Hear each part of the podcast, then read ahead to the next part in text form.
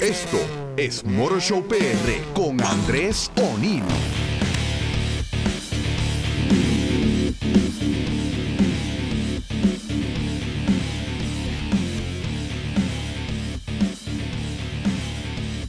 Muy buenas tardes, my friends. André O'Neill con ustedes aquí en un episodio más de Motor Show PR por el 1320. Nuevamente desde mi casa, eh, igual que donde estamos todos, ¿verdad? Estamos pues pasando este capítulo de la vida moderna desde nuestros hogares, algo pues bien diferente, algo muy distinto.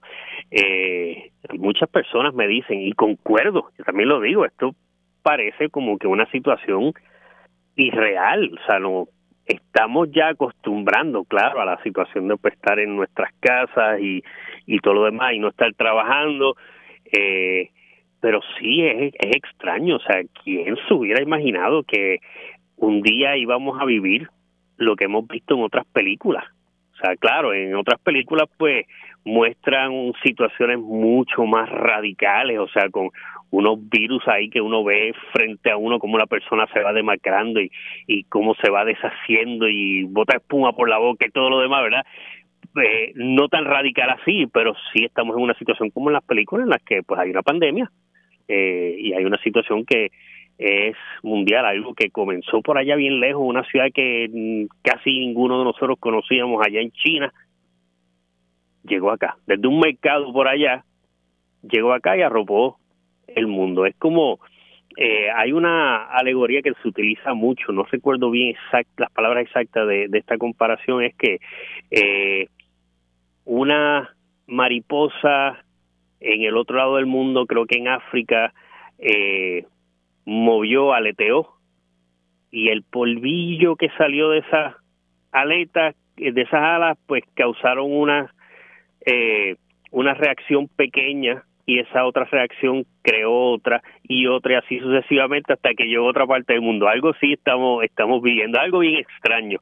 Eh, pero nada, ya saben lo mucho pues que se nos ha recalcado que la mejor manera de vencer esta situación es fácil, es quedándose en la casa, salir solamente a lo ultra necesario y pues ya eh, por el mensaje que se dio ayer de que se van a ir liberando ciertas eh, restricciones, pues queda de cada uno de nosotros el aceptarlas e ir actuando de acuerdo a ellos y pues usted determina si sale o no sale. Ya sabemos que la manera más segura es quedándonos en nuestras casas salir lo menos posible solamente a lo ultra, ultra necesario. Así que, pues, eh, yo pues estoy siendo pues bien estricto conmigo mismo y me encanta salir y todo lo demás, pero eh, también pues le doy mucho énfasis a lo que es la salud, lo que es mi salud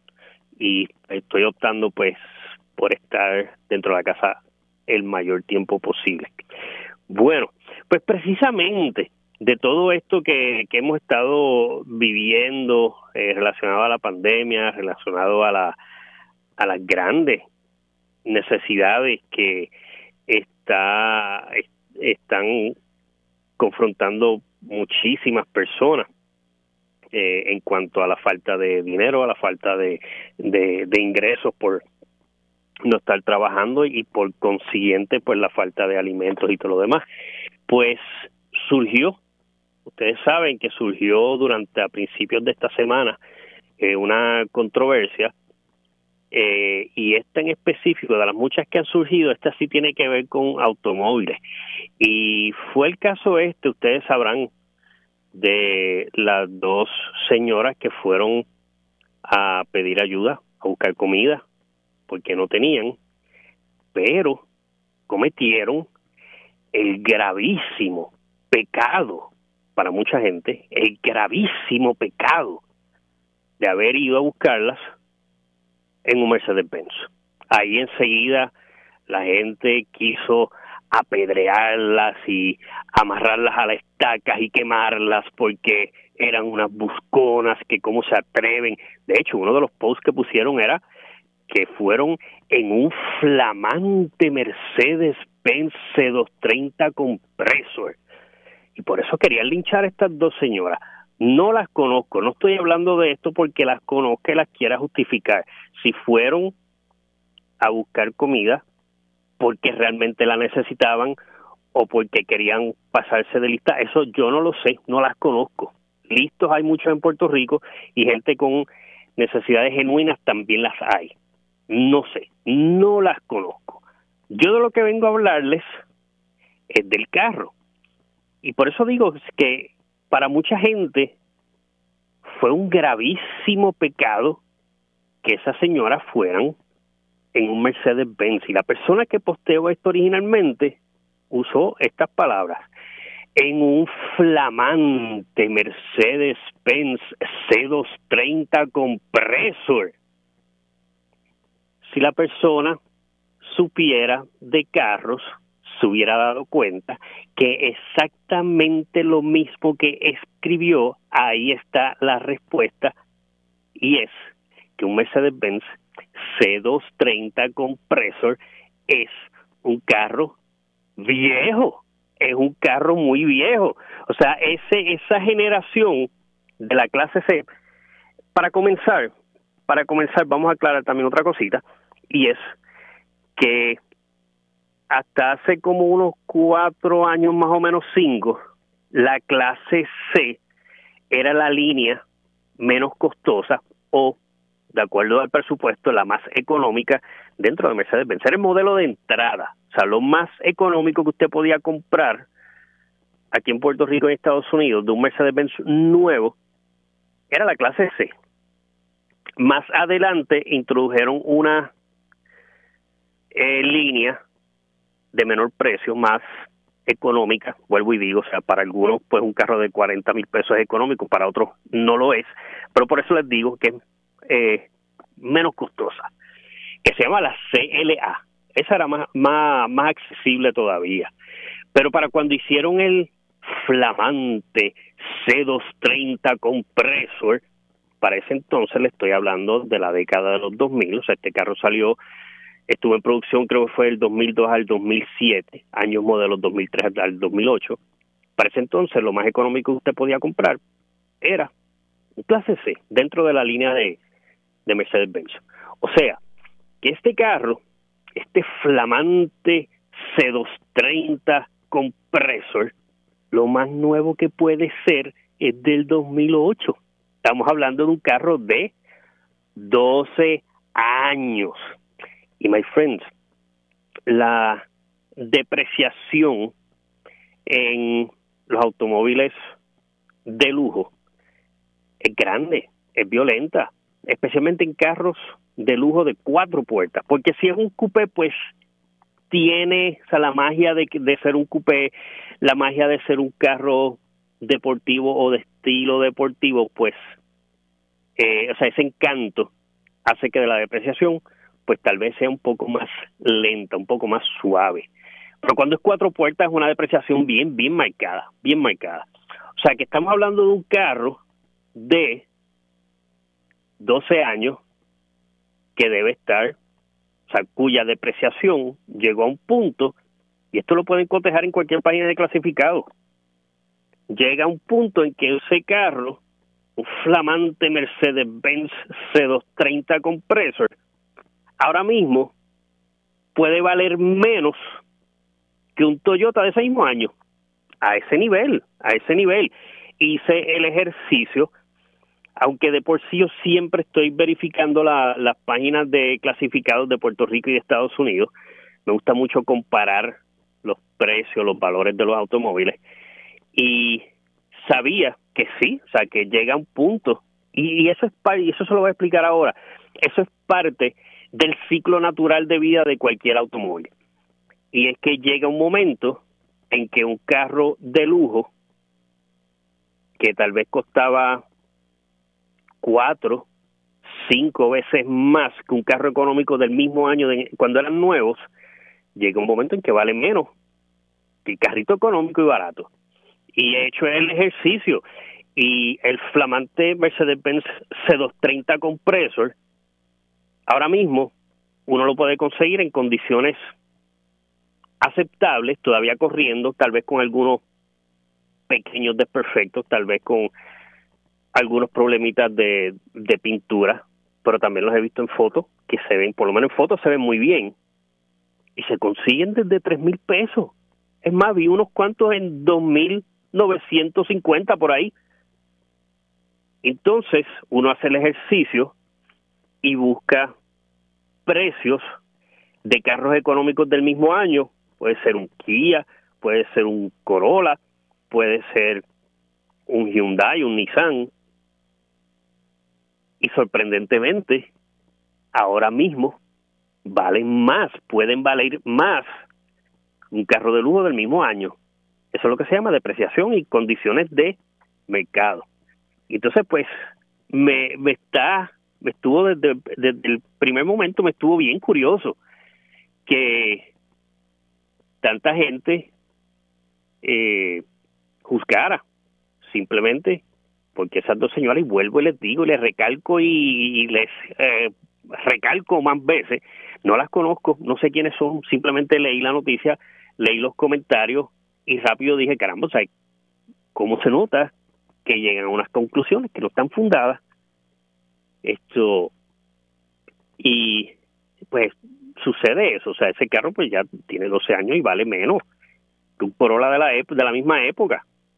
Es más, y hay hasta Corolla más viejo que eso valen más que, que el valor de ese Mercedes. Claro, hay unos que llegan, vuelvo y les digo, desde tres mil pesos por ahí los vi.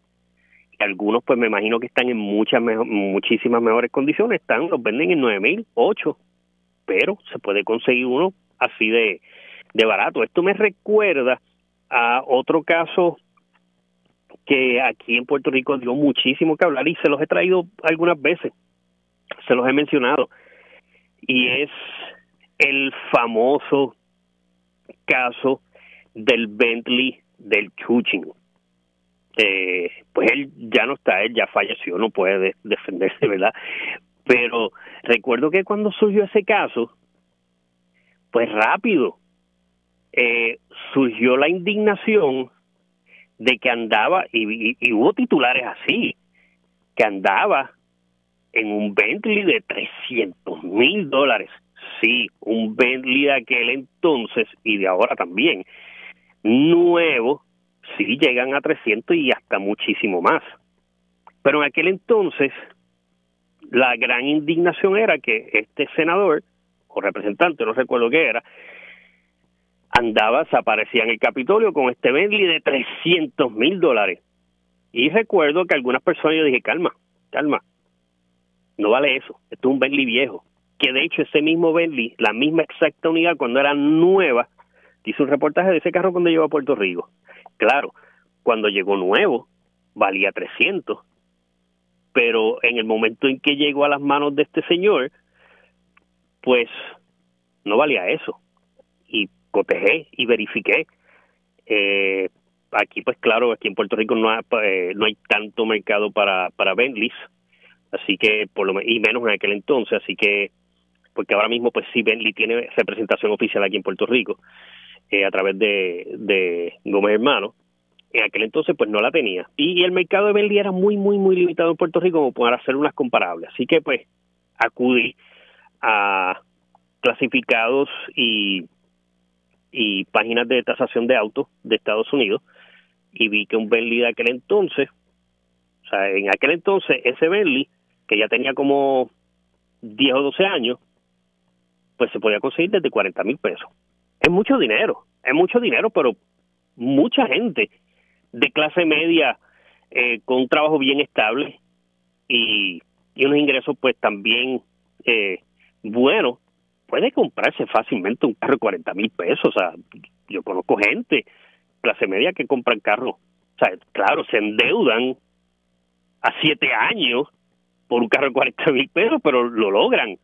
Y ese más era más o menos el valor de ese Bentley en aquel entonces. Y claro, sí, era indignante y era muy, era una alerta rojo, una gran bandera roja que un legislador se apareciera con un Bentley. Claro que es una bandera roja, pero no era un carro que valía los 300 mil pesos que se dijeron. O sea, y con esto pues lo que les quiero decir es, o sea que no porque un carro cuando nuevo era costoso significa que para siempre va a ser un carro de rico. No, o sea, hay carros que, que cualquiera de nosotros podemos comprar y cuando eran nuevos eran carros así de, de muchísimo de muchísimo lujo. De hecho, escribí un ensayito que lo tengo en mi cuenta de Instagram.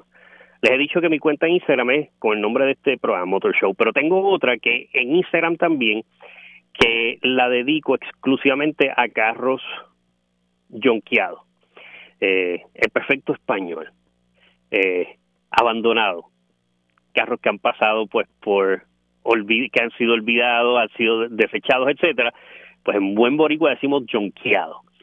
Y esa, esa página se llama, yo la escribo en inglés, eh, por alguna razón he notado que me es más efectivo escribir en Instagram, escribir en inglés en esa cuenta, eh, y se llama Junkyard Treasures, o sea, tesoros en el junker, como el grupo que tengo en Facebook, pero en inglés, Junkyard Treasures. Y entonces ahí una vez puse una foto de un Mercedes-Benz clase S, que es más caro que el flamante eh, C230 compresor, mucho más caro. El clase S es el tope de la línea de Mercedes-Benz.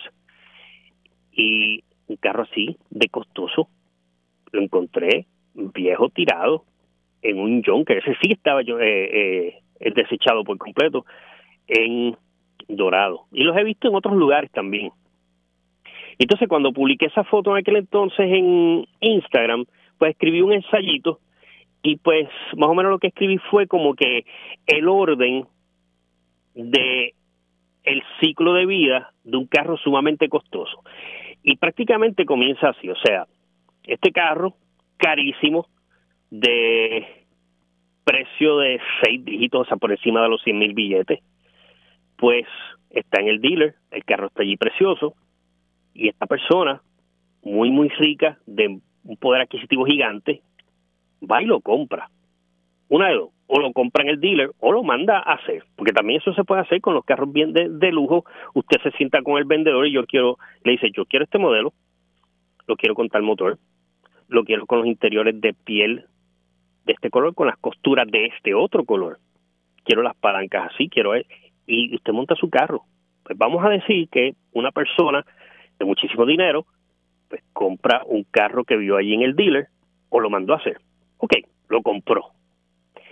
Por lo regular, esta persona de muchísimo dinero, muy rico, tiene ese carro tal vez dos años. Se cansa de él.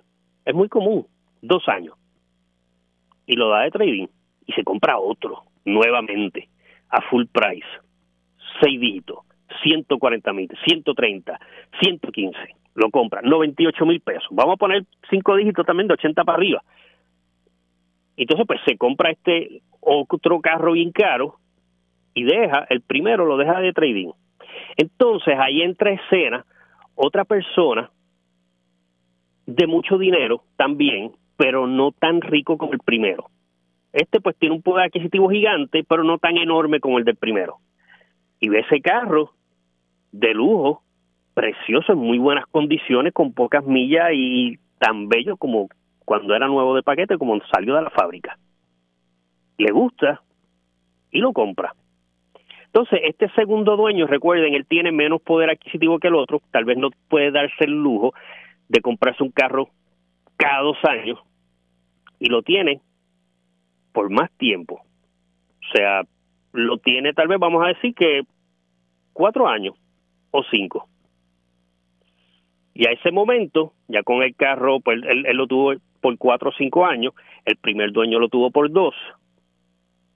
Ya el carro tiene seis o siete años. Entonces, pues le pasa igual.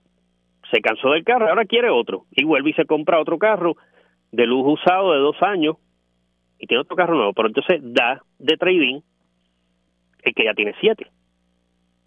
Entonces, ya que el carro con 7 u 8 años encima ha depreciado lo suficiente como para que un tipo común de clase media que siempre ha soñado con tener un carro premium se lo pueda comprar.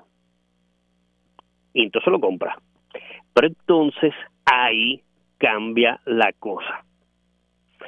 Porque el carro pues ya ha bajado un precio que él puede comprarlo, o sea, cualquiera de nosotros, un clase media pelado como nosotros, podemos comprar un carro premium de 7 u 8 años, bien cuidado. Pero entonces, cuando ahí por eso le digo que hay que cambiar la cosa. El primer dueño no tuvo que ocuparse de nada de mantenimiento ni de reparaciones, no. Simplemente se cansó el carro, lo dio a y se compró otro nuevo. El segundo dueño, pues al tener billete, aunque no tanto como el primer dueño, pues pudo con los mantenimientos, pudo con las reparaciones, lo cambió simplemente porque quiso otro.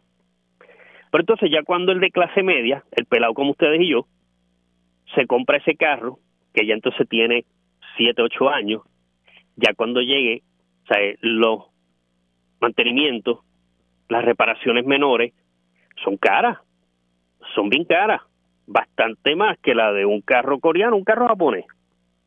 Pero entonces, cuando llega ahí, la primera reparación mayor, ahí sí es que la cosa se pone peluda, ahí sí que la cosa se pone difícil. Porque entonces, al no poder con el, el mantenimiento bastante constante, el precio de las piezas, las reparaciones, etcétera, pues las piezas son caras, lo vende. Lo tuvo tal vez tres o cuatro años. Ya el carro tiene casi diez, doce, once. Ahí vende el carro por dos o tres miles de pesos. Eh, o sea, eh, lo negocia dos mil o tres mil pesos, cuatro mil si acaso. Entonces a este punto el valor del carro ha caído tanto que puede, ahí es que llega el punto en que puede que valga menos que un Toyota, un Nissan, un Kia, un Hyundai. O sea, un grandísimo carro de lujo que atraía miradas, que causaba envidia. Llegó el punto en que vale menos o lo mismo un Toyotita, un Nissan, un Hyundai, un Kia, un Honda, un Mazda. Eh, entonces ahí alguien con dos mil o tres mil pesos se lo se lo compra. Entonces, por lo regular, vuelve y pasa lo mismo. O sea, recuerdan que el primero, el primer cliente, el, primer dueño fue un mega, un tipo muy rico. El segundo era rico, pero tenía menos dinero que el otro. El otro fue el de clase media, que entonces pues tiene menos. Entonces este próximo dueño tiene aún menos dinero porque ve ese carro en dos mil, tres mil, ah, me voy a comprar ese Mercedes, me voy a comprar ese BM viejo, ¿sabes? Bueno, ahí pues hay diferentes. Hay que lo compra pues porque quiere, porque ve o cree o estima que es una ganga, o está el verdadero amante de ese carro que sabe que lo va a comprar, sabe que le va a costar caro, le va, sabe que le va a costar, le, va a hacer un dolor de cabeza, porque los carros viejos son dolores de cabeza, eh, y lo compra como quiera. Pero el que lo compra para uso diario, pues dice, André, hermano, me compré ese Mercedes o ese carro europeo dos mil o tres mil pesos, mira esta ganguita que conseguí.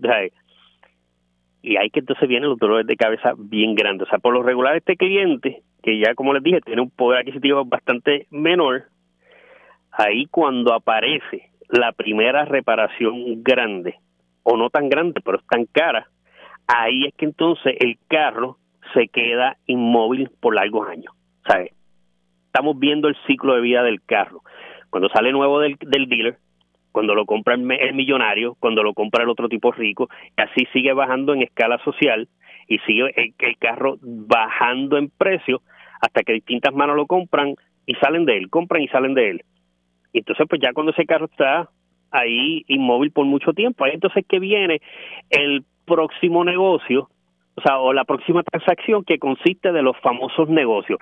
Negocio este flamante C230 compresor por una motora o una pick-up o bueno yo he visto yo he visto algunos de esos carros que hasta los negocian por jet skis y cosas así o sea ya a ese punto es que llegan lo, lo, la, las famosas estas negociaciones que, que son bien pintorescas las que uno ve en, lo, en, lo, en los clasificados pero nada qué le ¿Qué le sucede después a este vehículo? Eso pues se lo voy a contar ahora cuando regrese luego de esta pausa. Regreso rapidito, my friends. Sigue disfrutando de Motor Show PR. Conéctate a Facebook Live y deja tus comentarios en la página de Radio Isla 1320.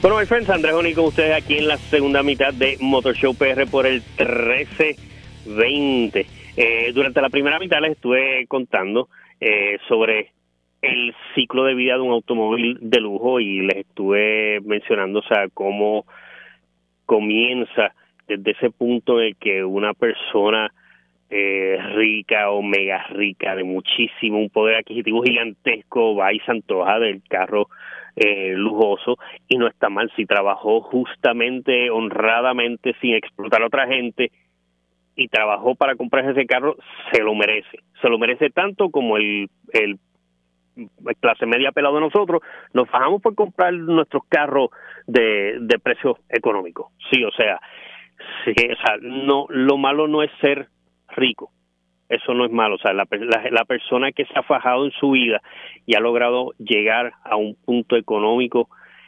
con mucho sacrificio, con esfuerzo, conociendo el valor del trabajo, se lo merece y se merece el carro que desee comprarse. Eh, lo malo es cuando ya alcanzan esa riqueza eh, de manera nébula y explotando a los empleados, ahí sí es que mm, genera antipatía. Pero, o sea, no le tenga antipatía a una persona rica simplemente por ser rico. Pues hay muchos ricos que son personas pues que sí, se han, han empezado desde bien abajo y llegaron a un punto que todo el mundo le envidia, pero se fajaron en llegar ahí. Otros no. Otros pues por chanchullo y, eh, y negocios ilícitos y explotando a los empleados. Esos son otros 20 pesos. Pero nada, veamos cómo ese carro de lujo, pues lo compró una persona de un poder adquisitivo bien grande, bien alto, se cansó del carro a los dos años, lo dio de trading, entonces después otra persona también de buen dinero, eh, pero no tan rico como el primero, compra el carro, lo tiene cuatro o cinco años y por ahí sigue el carro depreciando, eh, adquiriendo años y pues llega el punto en el que eh, les estuve contando al, al final de la primera mitad que el carro pues llega al punto en el que ya está tan deteriorado, los las reparaciones han sido tan costosas que la persona que lo tiene ya cuando el carro tiene 13, 14 años, ya pues no puede arreglarlo y entonces el carro se queda con un toldo frente a la casa o sin el toldo. Eh, con los ratones y creciendo el pasto y todo lo demás, el carro se queda ahí un montón de tiempo y ya esa próxima eh, esa próxima transacción pues conlleva a veces los famosos negocios, doy este carro, lo cambio por una pick-up y cash o lo cambio por, eh, por un jet ski o un full track, lo he visto, cambios de carro por full track, cosas así. Eh, pero es la vida normal de un carro. Entonces, pues para los que no escucharon durante la primera mitad, pues les estaba contando esto eh, debido a una controversia que surgió a principios de la semana en que dos señoras eh, fueron a uno de estos sitios donde están entregando comida y ayuda gratuita. Eh, estas dos señoras fueron y cometieron el gran pecado de ir en un Mercedes-Benz y por eso las quisieron crucificar y las quisieron llevar a la hoguera. Eh, y vuelvo y digo y recalco, no las conozco, no sé quiénes son, pero estoy hablando de esto porque pues tiene que ver con automóviles, porque si quisieron crucificarlas por ir en un Mercedes-Benz, pero quienes quisieron crucificarlas no tomaron en cuenta que un Mercedes-Benz bien viejo. O sea, usted puede, usted puede eh, impresionar a mucha gente por el carro que usted maneja. Que usted maneja. Eh, usted puede comprarse eh, un, un Jaguar, un Cadillac, eh, cualquier carro de cualquier marca premium de lujo, si el carro ya tiene X número de años, ha depreciado tanto que uno lo compra y es eso es algo que algunas personas que eh, es o sea, una práctica a la que acuden algunas personas que viven por las apariencias, o sea, la gente plástica que de la cual siempre habló Rubén Blades en, su, en sus canciones. Eh, sí, o sea, la gente que vive de apariencias, pues puede aparentar mejor si se sabe el truco de que hay carros premium y mega premium que llegan a un punto que deprecian tanto que se lo puede comprar. Y vuelvo y les digo, o sea, pueden comprar un carro que llega al punto, un carro mega premium, o sea, ese, el, el, el el C230 compresor que de, de, este caso en específico, ahora mismo uno puede conseguir unos en condiciones aceptables por lo mismo que cuesta un Corolla de esa misma época. Y entonces, pues, si usted pues quiere aparentar un poquito más, pues puede comprarse uno más nuevo que a lo mejor vale lo mismo que un Camry. Entonces, pues, alguien se compra un Camry, un Sonata, pero si quiere super aparentar, pues va y se compra un carro europeo de, de 7 u 8 años y nadie sabe que le costó 10 mil pesos nada más o 12 mil pesos nada más el que no sabe. Pero sí, o sea, esa es, ese es el ciclo de vida de, los automóviles, o sea, eh, caro, barato, eh, deportivo, todos pasan por ese eh, proceso de vida en el que pues va depreciando a tal nivel de que durante a lo largo de su vida pues puede ir cambiando de mano eh, y llegar a gente que no lo podía comprar cuando nuevo. Eso es eh, ciclo de vida 101 en la historia ah, de los automóviles en la industria eh, automotriz. Es así. Bueno, pues podríamos decir que es del lujo al Junker, si nos queremos poner poético. Pero sí, esa, ese es el, ciclo de vida. Eh, y todo todo bien costoso, pues pasa por algo así. O sea, usted va y eh, se compra, pues vamos a decir, una mega nevera de esta de puertas side by side, una Sub-Zero eh, que te hace el hielo a la manera en que tú quieres, etcétera. Eh, o sea, es bien lujosa. Eventualmente va a ir para el vertedero. Eso es así, porque todo lo, lo todo lo que uno compra eventualmente pues eh, deja de tener valor o deja de ser útil. Y los automóviles, pues también lo son. Bueno, esta semana también, precisamente antier, antier, miércoles 29, eh, una nota triste, pero a la vez trae recuerdos muy buenos en la industria automotriz. Y es que eh, antier, abril 29, murió un señor llamado Gail Halderman. Este señor tenía 87 años, murió de cáncer y estoy seguro que nadie de los que, o sea, ninguno de ustedes que me está escuchando sabe quién es Gail Halderman. Yo no sabía quién era.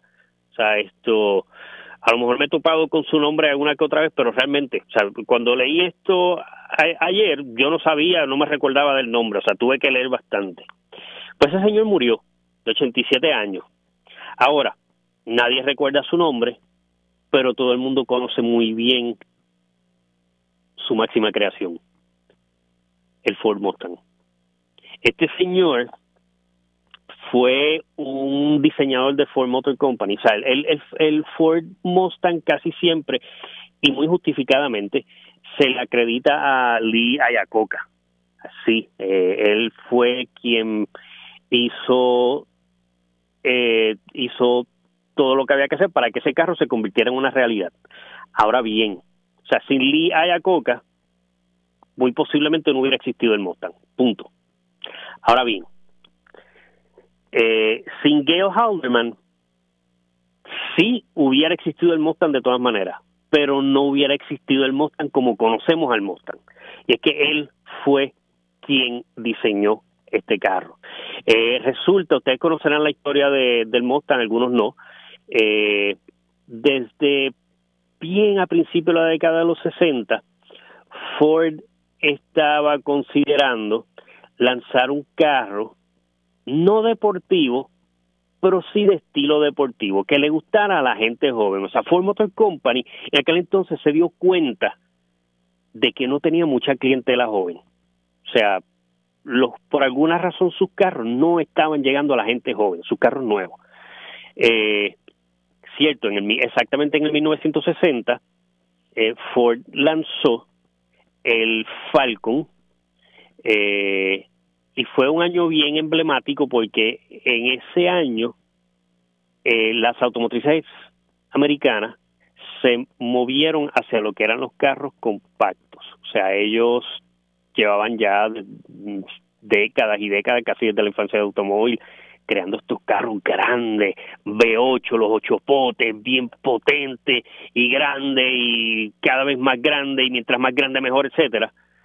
Eh, y debido al gran auge que estaba teniendo el Volky, un carro por el cual Detroit se burló cuando ya el Volky empezó a comerle los dulces a la, a la automotriz americana, sus ventas comenzaron a crecer y a crecer y a crecer. O sea, en un momento dado el Volky vendía cinco mil carros al año. Eh, después vendía 18 mil y de momento brinca a 70 y a 100 mil carros anuales.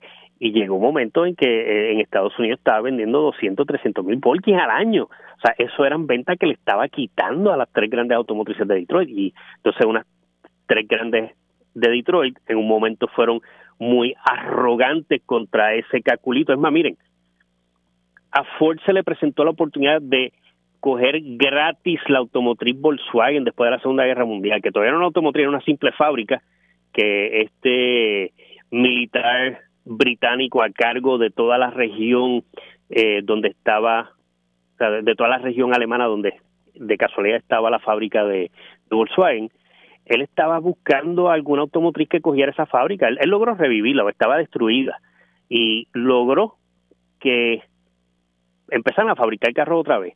Entonces él necesitaba empleos para la gente de, Alemania. Y entonces pues él desesperadamente buscó una automotriz que se encargara de, esa fábrica. Y se le presentó la oportunidad a Ford Motor Company de coger gratis a Volkswagen. Y no la quiso porque el carro, ese carro ruidoso, feo. ¿Quién va a querer? Claro. O sea, porque estaban ofreciéndole este carro en el 48 por ahí, que el rey era el carro americano gigante con los ocho potes, con el ocho cilindros. ¿Quién va a creer ese calculito ruidoso feo con cuatro cilindros nada más y, 30 caballos de fuerza? Nadie va a querer, no, no la quisieron. Entonces, cuando este señor que le he contado muchas veces, Max Hoffman, importa los primeros dos calculitos, se rieron. Ah, ese carrito eso no va a servir aquí. Entonces después se establece formalmente Volkswagen of America, ya tiene ahí un, una, una red de distribución y empiezan a vender y a vender y a vender. De momento se dieron cuenta, mira, el calculito ese feo nos está comiendo los dulces, tenemos que hacer algo. Entonces cada automotriz se encargó de hacer su carrito compacto.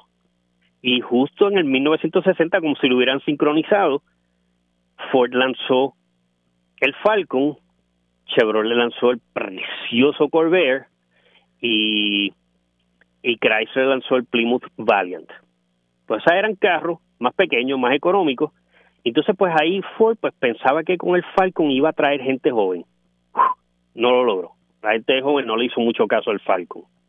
Pues entonces decían, pues tenemos que buscar una manera de hacer un carro de estilo deportivo, que sea un carro juvenil, que atraiga a esa gente joven. Entonces, utilizando la plataforma del Falcon, hicieron el Mustang. Pero primero estuvieron estudiando distintas opciones eh, de configuraciones. Y créanlo o no, a lo mejor muchos de ustedes no lo saben, algunos sí, el primer, primer, primer prototipo del Mustang que está en el museo, he tenido la gran dicha de verlo varias veces en el museo de Henry Ford en, Dearborn, en Michigan, el primerísimo prototipo del, del Ford Mustang era un carrito deportivo, ultra deportivo, de dos pasajeros solamente, con los focos eh, delanteros retractables que abren y cierran, y el motor en la parte trasera. Y además de que el motor en la parte trasera era un V4, es una cosa rarísima, rarísima. Ese fue el primer prototipo. Entonces, pues seguían ellos desarrollando eh, la idea de este carro deportivo. Rápidamente se dieron cuenta que un carro de dos pasajeros no iba a tener éxito en el mercado porque es un nicho muy pequeñito. Eh, y entonces, pues ahí ellos pensaron que entonces había que hacer un carro un poco más grande, que no fuera tan deportivo como el, del prototipo, pero sí con un estilo deportivo que atrajera a la gente joven. Entonces dijeron, pues vamos a aprovechar la plataforma del Falcon y lo hacemos ahí. Y entonces, en 1962, mientras estaban desarrollando, jugando con la idea, coqueteando con la idea de este, de este nuevo carro, eh, Ford Motor Company eh, hizo, convocó un certamen entre todos sus diseñadores para que dibujaran lo que ellos creían que debería ser la apariencia, el diseño de ese carro que ellos estaban buscando. Y entre todos los centenares de eh, opciones de dibujos de sketches que entregaron los diseñadores de Ford, se seleccionó el de Gail Halderman. Él tenía 29 años nada más. My friends, el dibujo que le entregó es prácticamente el Mustang que salió dos años después, en 1964. Pueden buscarlo ahora mismo en, en mi página de Facebook, Motor Show PR. Y cuando vean ese carro, ustedes van a decir, eso es exactamente el primer Mustang del 64. O sea, tanto gustó el dibujo que este señor eh, Halderman entregó, que entonces tenía solamente 29 años, eh, tanto gustó ese diseño que lo llevaron a producción. Sí, claro, o sea, van a ver el dibujo ahora cuando entren a la página, van a ver el dibujo y se van a dar cuenta que hay algunas diferencias, pero la esencia de lo que es el de lo que vino a Mustang en 1964 está ahí en ese dibujo. Vayan a verlo. Eh, el diseño es casi casi idéntico. O sea muy pocos cambios. Entonces eh, de hecho la, el dibujo que tengo en la página es de hecho un, una ilustración que obtuve de, la página de prensa de Ford Motor Company se van a dar el, o sea el dibujo es el perfil del carro de lado, no se ve el diseño frontal ni los focos traseros, no, es, un simple diseño de lado. Y ahí van a ver un elemento que Haldeman incluyó, que el Mustang todavía lo tiene desde ese, desde ese dibujito de 1962, todavía está. Y es la tradicional hendidura en forma de C que los Mustangs tienen por el lado, que de hecho hubo unas varias generaciones que no la tuvieron, esa hendidura la, la, la revivieron en 1994, cuando salió la generación del Mustang, alusiva al 30 aniversario, eh, que, o sea, a propósito, lancear, eh, aguantaron el rediseño para que el nuevo modelo saliera en el 94 con patrones de diseño del primer del primer Mustang original. Y esa hendidura en forma de C que recorre todo el flanco del carro por ambos lados todavía está y está bien notable en esa en esa ilustración que les incluyen en la página. Eh, la busquen en Facebook por Motor Show PR. Entonces ya una vez estén ahí en Facebook, pues busquen el grupo que cree que ha sido un palo. a la gente que, que ha entrado le ha gustado mucho eh, y como siempre les he descrito, este, en este grupo los reporteros automotrices son ustedes, porque es un grupo en el que todos compartimos fotos de carros interesantes que vemos en la calle. Pueden ser carros exóticos, carros eh, antiguos, carros baratos, carros, bueno, de hecho, le he contado que hay veces que una foto de un Datsuncito del 79 se lleva más likes y más comentarios que, un Aston Martin, cosas así. Y la dinámica es bien buena, pueden buscarlo en Facebook por el nombre de Tesoros en el Junker y Autos de la Calle. Y entonces, pues, cuando lo encuentren, solicitan admisión y ahorita cuando yo salga el programa pues eh, eh, se las doy, les doy acceso al, grupo y pueden empezar a subir eh, fotos, así que pueden buscar Tesoros en el John que Autos de la Calle en Facebook, la página Motor Show PR en Facebook e Instagram también Motor Show PR y mi canal de YouTube que lo pueden buscar por ambos, por mi nombre Andrés Onilo o también por Motor Show PR, ya, ya hay 200 videos. hace, hace un tipito estaba diciendo que tenía casi 200 videos, pero sí ya oficialmente puede decir que tiene 200 videos. Y de hecho, ahí estoy subiendo la serie de videos de la cual le, he estado mencionando ya hace varias semanas. Eh, es una serie de videos que sigue la temática de quédate en tu casa. Eh, ya yo les mencioné que pues por la cuestión de quedarnos en la casa, eh, Locos con los Autos, que sale todos los sábados a las 2 de la tarde en Univision, pues estamos en un receso eh, así que durante este receso yo estoy produciendo eh, contenido automotriz desde casa. Entonces, ¿cómo consigo material automotriz desde mi casa? Pues, my friends, porque aquí tengo bastantes cosas, bastantes temas, eh, de, y es por medio de muchos objetos que y piezas que he coleccionado a lo largo de, mi carrera. Eh, tuve la gran suerte, o sea, esto yo pues lo guardo siempre en un, en un almacén, en lo que le decimos un storage en perfecto eh, castellano. Eh, y en ese storage pues tengo, guardo mi, mis cositas así, mis cosas que, que buenos recuerdos de la tangible de mi carrera. Y entonces, pues justo antes de la cuarentena me había traído varias cajas para hacer un inventario y catalogarlas y entonces pues de eso estoy haciendo ese contenido y pues ya voy ya voy por creo hoy suelto el cuarto video y son objetos que son bien para todo amante de, de, de la industria y de la historia del automóvil pues son bien sumamente interesantes el último video el que eh, publiqué el miércoles es sobre lo el lanzamiento del Mitsubishi Lancer Evolution 8 aquí en Puerto Rico, cuando por fin ese carro llegó aquí a Puerto Rico y a Estados Unidos, porque o sea, eh, fue, fue la primera generación del Evolution que llegó oficialmente, eh, pues ante tanta expectativa de tener ese carro, pues Mitsubishi Motorcycles of Caribbean, que es la la distribuidora de Puerto Rico, y siempre ha sido la distribuidora aquí en Puerto Rico de Mitsubishi, ellos prepararon un evento para la prensa muy bueno, lo hicieron en la antigua pista de Carolina, allí llevaron una flota de Lancer Evolutions, eh, nos montamos, pudimos manejarlo en la pista, además de ir como pasajeros con unos pilotos eh, profesionales, y fue una actividad buenísima, o sea, la actividad solamente era para recordarla para siempre, pero Mitsubishi hizo algo muy lindo y fue que a todos los periodistas que cubrimos el evento eh, y a otros invitados de la industria de la banca y las compañías de seguros, etcétera, eh, a todos nos regalaron un casco de, eh, de carreras de auto con gráficas con el nombre del Lancer Evolution 8, con el logo de Mitsubishi, con los nombres de nosotros. Y ese casco lo tengo todavía, o sea, todavía es algo pues que guardo con mucho aprecio.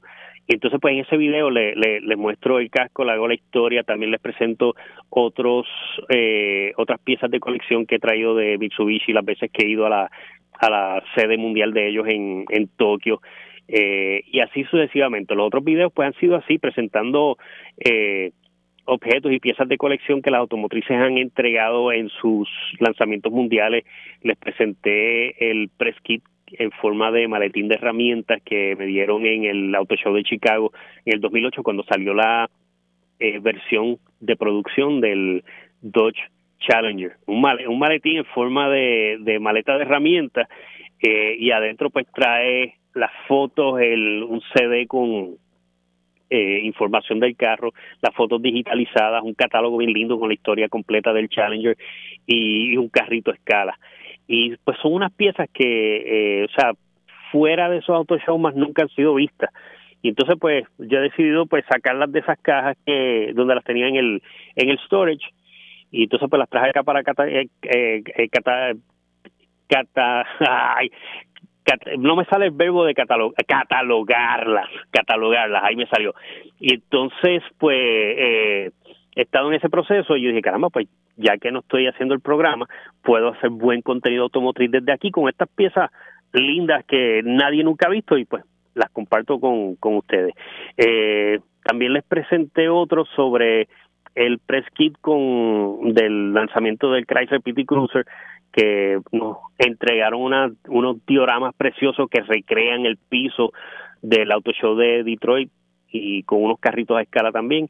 Y entonces el próximo que le tengo es precisamente, estamos hablando del Ford Mustang y precisamente pues el próximo video que voy a estar lanzando hoy es sobre los objetos que nos regalaron eh, durante el centenario de Ford cuando la, automotriz celebró su, su cumpleaños número 100. Eh, también tengo otro de cuando lanzaron el Ford la, el modelo de segunda generación del Ford GT40 y que después tuvieron que cambiar el nombre a Ford GT. Todos esos objetos, todas esas piezas de colección, las tengo en ese video que voy a estar lanzando hoy más tarde. Así que, my friends, que tengan todos un buen fin de semana. Recuerden, quédense en su casa, que es la mejor manera de evitar contagiarnos y contagiar a la gente que queremos. Desde nuestra casa podemos salir simplemente a hacer las cosas ultra necesarias. Que tengan todos un buen fin de semana. Nos vemos el viernes que viene en otro programa más de Motor Show PR por el 1320.